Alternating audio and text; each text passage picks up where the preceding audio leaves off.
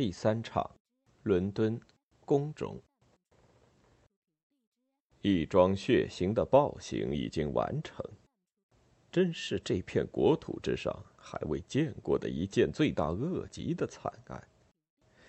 我曾唆使戴登和弗列斯特一起去硬着心肠下着毒手，可是他俩虽然是嗜血暴徒。听了那番临死前的悲诉，叶静顽石点头，像孩提一般流下热泪来。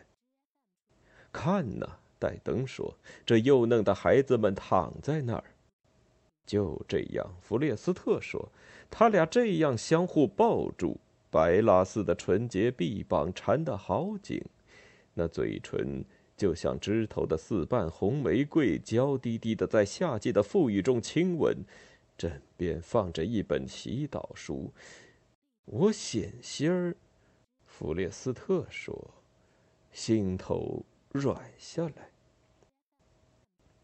然而那魔鬼，这个恶汉停住了。这时戴登又继续道：“我们把开天辟地以来所未有的美品，天宫的精心杰作，竟一手给闷死了。”他俩就这样受到良心的责备，话也说不出来。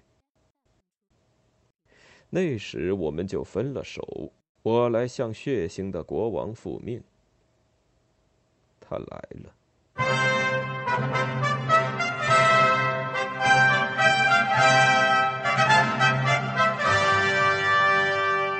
祝您万福，我的主君。啊，好提瑞尔。你的消息是叫我高兴的吗？如果我完成了您交下的使命，就能叫您高兴的话，那就请您高兴吧，因为这件事已经办成了。你看见他们却已死了？看见了，我的主君。埋葬了吗，好提瑞尔？伦敦塔中的牧师们把他们埋了。至于埋在哪里、怎么埋的，我却不知道。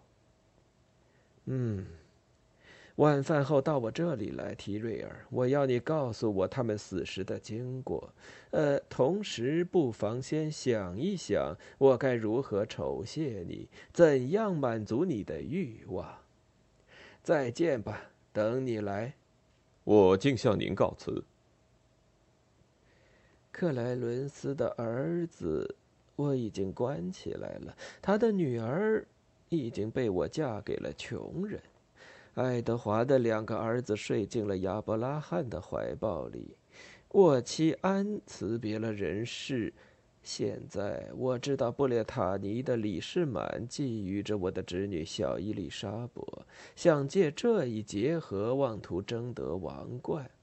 哼，我就去找他。再当个快乐幸福的求婚郎，